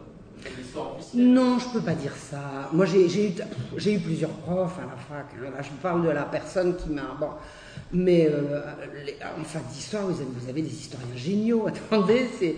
Moi, c'est des grands moments, tout ce que j'ai appris à l'université. C'est vraiment génial. hein. Moi, j'ai- pris des cours par correspondance à l'université de Besançon. J'ai eu des profs géniaux, vraiment géniaux. Je ne veux pas réduire l'université à ces, à branches pourries. Bon, incidemment, le, le- les- bon, je vous donne pas les détails parce que je ne veux pas euh, faire de diffamation, mais là où j'étais, euh, ils font euh, une étude expérimentale sur le genre. Vous avez compris? J'ai mal tombé. Bon, j'ai mon diplôme quand même. hein. Mention très bien. La réhabilitation, la réhabilitation pardon, des, des- des- des personnages qu'on a mis dans l'histoire, enfin, précisément ou pas, euh, pourquoi les- ces profs géniaux ne, ne, enfin, ne montrent pas là-bas? Mais ils le font, mais quand tu es à l'université, tu apprends tout ça. Qu'est-ce que je fais là? Je fais le, le lien entre ce que je sais et le public. Mais les universitaires, ils sont entre eux. Ils sont vase clos. Il y a des gens qui disent, euh, qui m'a dit quoi, les mêmes pas historiennes, où est-ce qu'elles publient à l'université? Bah dites donc, je veux pas les publier à l'université, ils voudront jamais de moi. Ou En tout cas, je veux dire, c'est- c'est c'est sans intérêt, je les laisse entre eux, ils sont en vase clos. Moi, ce qui m'intéresse, c'est précisément de sortir du vase. Vous pensez qu'Internet va révolutionner l'histoire avec avantage, enfin révolutionner, euh, j'exagère peut-être, mais euh, va donner une nouvelle donne à, à l'histoire avec avantage Je pense qu'Internet ouvre ses, ses- ses recherches au grand public. Le, public qui n'est pas historien. Moi, vraiment, j'ai aimé la fac d'histoire. Je veux que ça se sache. hein. J'ai aimé l'histoire à l'université et j'ai de la gratitude pour, pour- ceux de mes profs qui ont été, qui ont, été, qui ont été géniaux et, ils le savent. hein. Ils savent ce que je pense d'eux. Je veux dire, je suis restée en contact avec certains et tout. hein. Bon. Euh, c'est pas l'université qui est, en cause, c'est le, le pont qui ne se fait pas. Et le pont, il est médiatique. Le pont, il est médiatique. Je vais vous dire un truc. Sur l'affaire Calas, bon, parce que vous avez compris que je m'intéresse. Alors, on commence à s'intéresser à Voltaire, si on s'intéresse pas à Calas, on est, passé à côté. Donc, sans vous donner les détails, je peux vous dire que tout historien qui écrit un livre sur Calas, il commence par dire mais le doute, gna, gna, gna, mais je pense que, et il s'aligne sur la doxa. Puis après, il fait son truc pour vous expliquer que ça tient pas debout. C'est-à-dire qu'il faut, c'est pas seulement qu'on que fait de la recherche, c'est qu'il faut être publié. Et quand on est publié, moi j'ai toujours été publié, il faut être relayé par les médias. Vous savez, on dit que le plus dur, c'est de trouver un éditeur. Et ben moi, je suis un bon écrivain, parce que j'ai toujours trouvé un éditeur. Mais mes éditeurs, ils ne trouvent pas de journalistes pour parler de mon travail. Jamais, jamais, jamais, jamais. Voilà, c'est pour ça que je suis là. Il a eu un article sur vous sur le point.fr Oh sur euh, l'affaire Damien.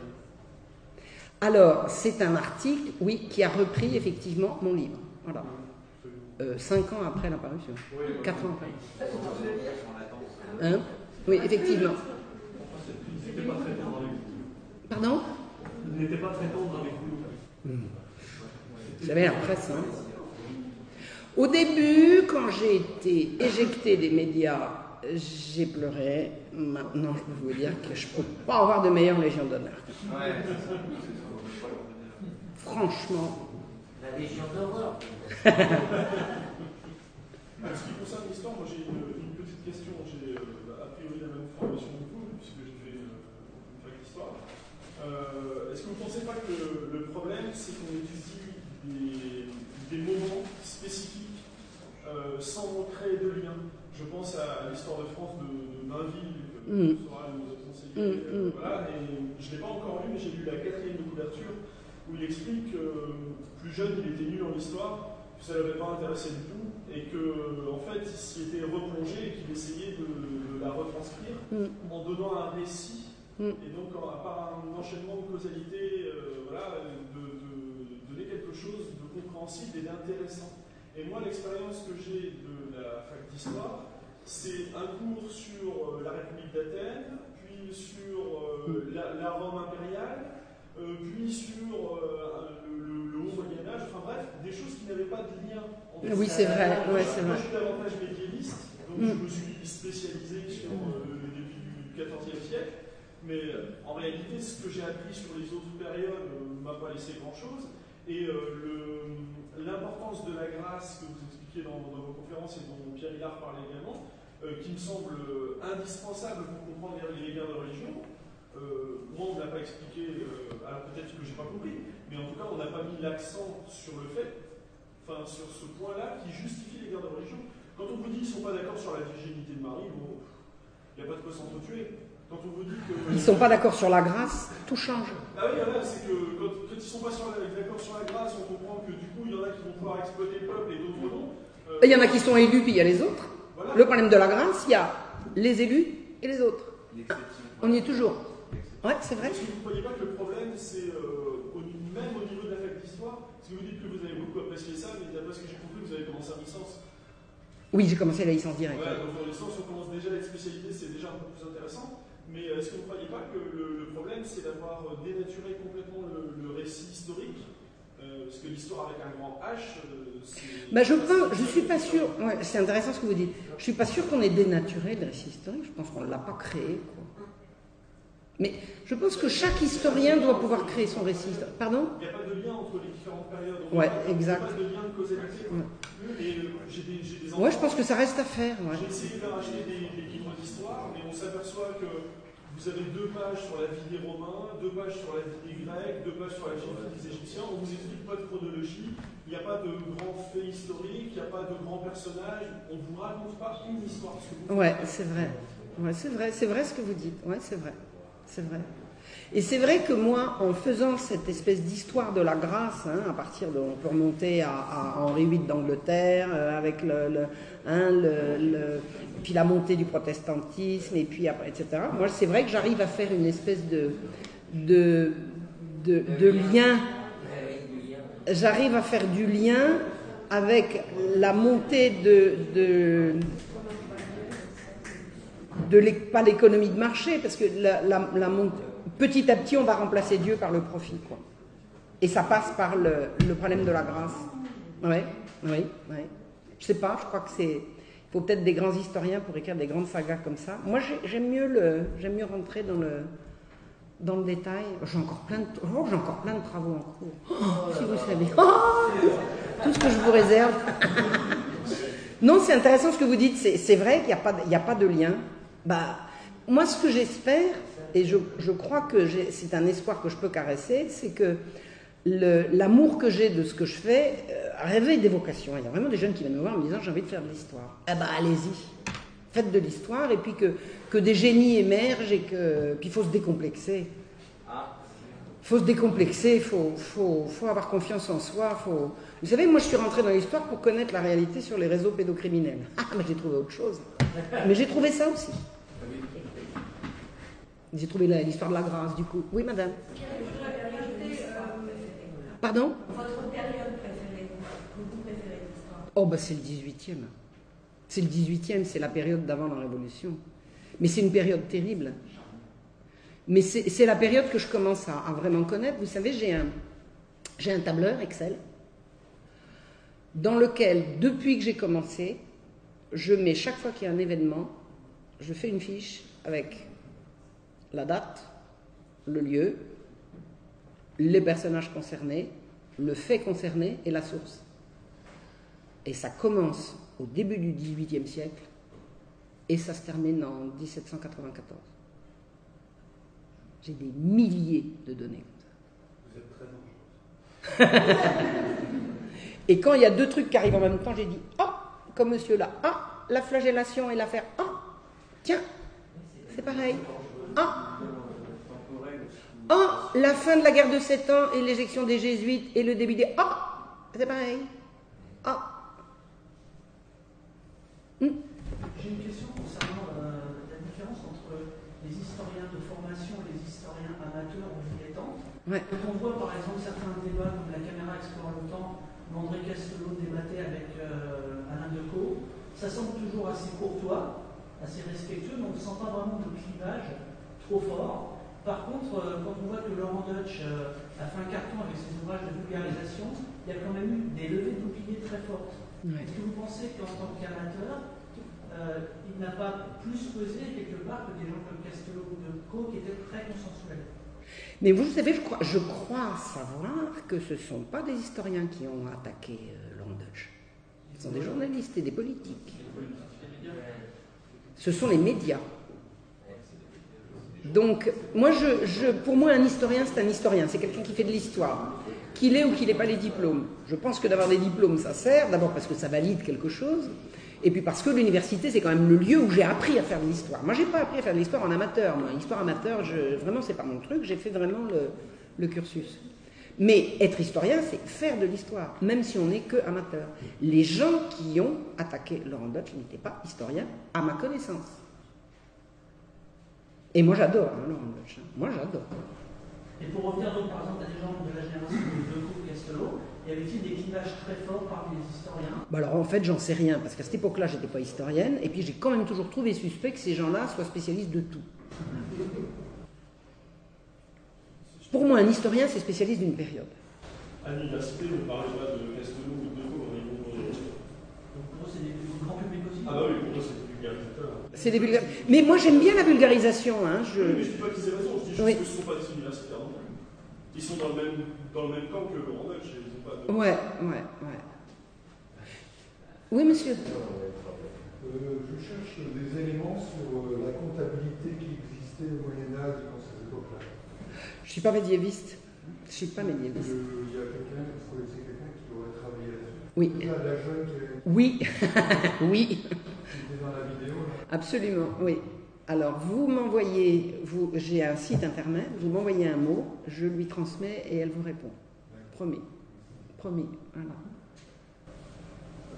Je voulais vous demander euh, si euh, vous aviez le projet d'écrire euh, sur euh, le procès de Louis XVI, parce que je me suis fortement intéressé à cette période, juste Mm. parce qu'on peut le trouver sur Internet, et je trouve qu'il y a vraiment tout dedans, Ouais, vraiment, ouais. aussi bien les lumières, les magistrats, Ouais, les ouais. de Louis XVI, Mm. il y, a les, euh, il y a tout ce qui a été dit lors de- des procès aussi, Mm. hein, les défenseurs, et, c'est c'est une période extraordinaire. Alors moi je ne le ferai pas, c'est sûr, parce que j'ai engagé des recherches sur d'autres trucs qui, qui vont me mener, bah, qui me mènent inévitablement à la Révolution française, mais pas au procès précisément. Donc moi je ne le ferai pas, mais puis-je vous suggérer de le faire Faut pas vous gêner. Vous savez, faire de l'histoire, c'est quoi? C'est aller chercher des sources, rédiger ce qu'on a trouvé de la façon la plus claire possible en citant ces sources. C'est pas autre chose, hein C'est pas autre chose. Et c'est surtout regarder le contexte. Qu'est-ce que j'ai appris à l'université que je ne pouvais pas faire avant? J'ai eu la connaissance de tout ce que je n'aurais pas pu trouver toute seule. Parce que les gens qui sont arrivés avant moi, ils ont cherché avant moi, et que l'université, c'est là où ça se trouve et c'est là où on vous le donne.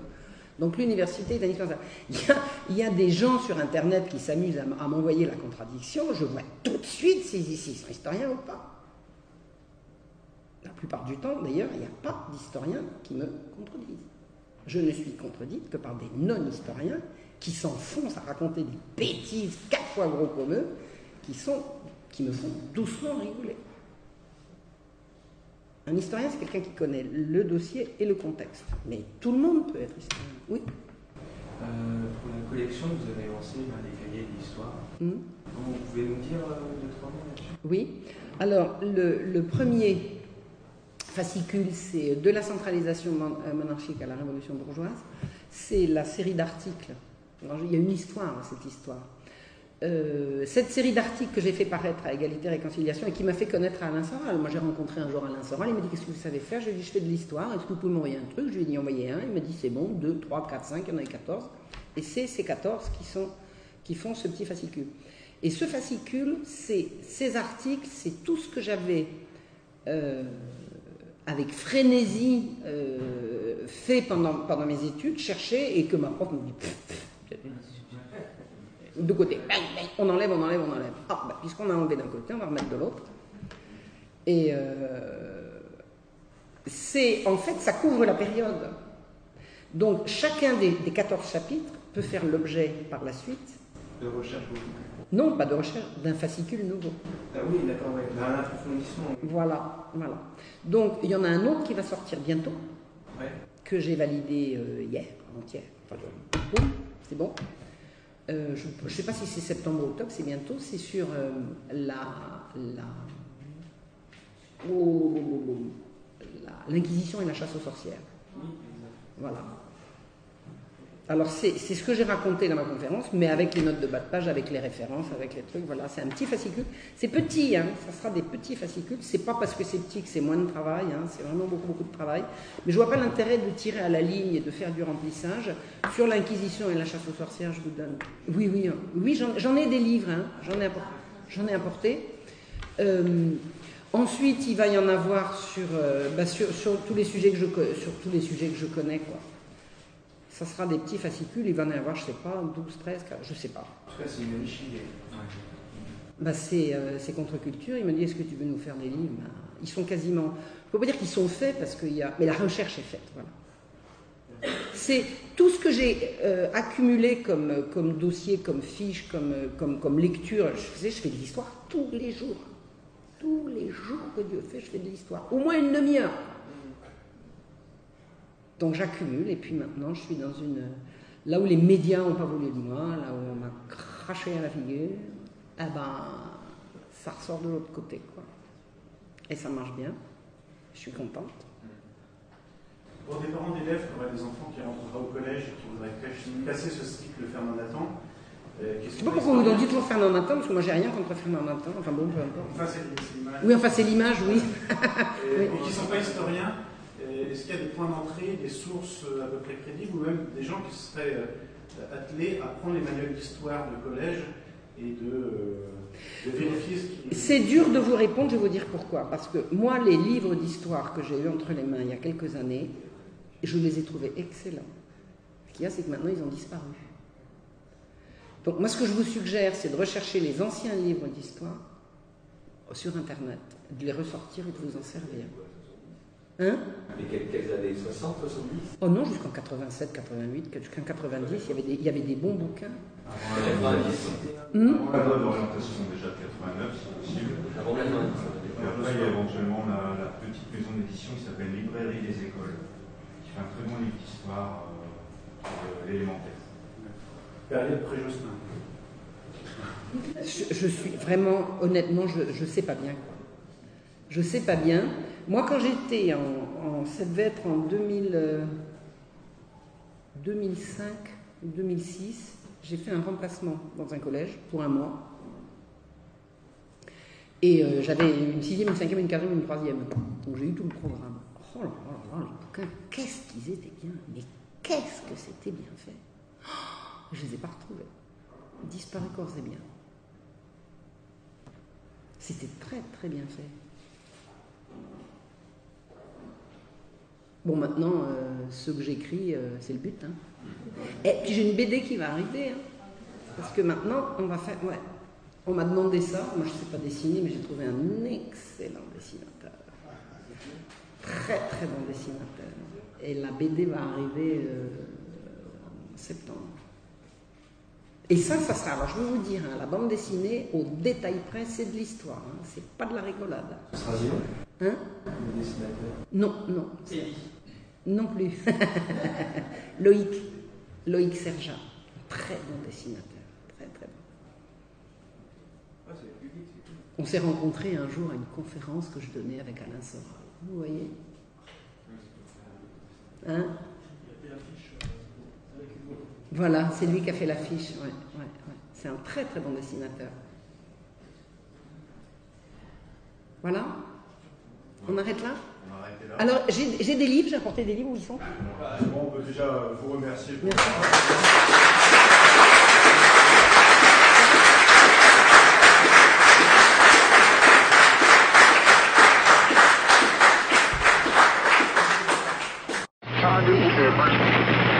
Ici ER, gauche du travail, droite des valeurs.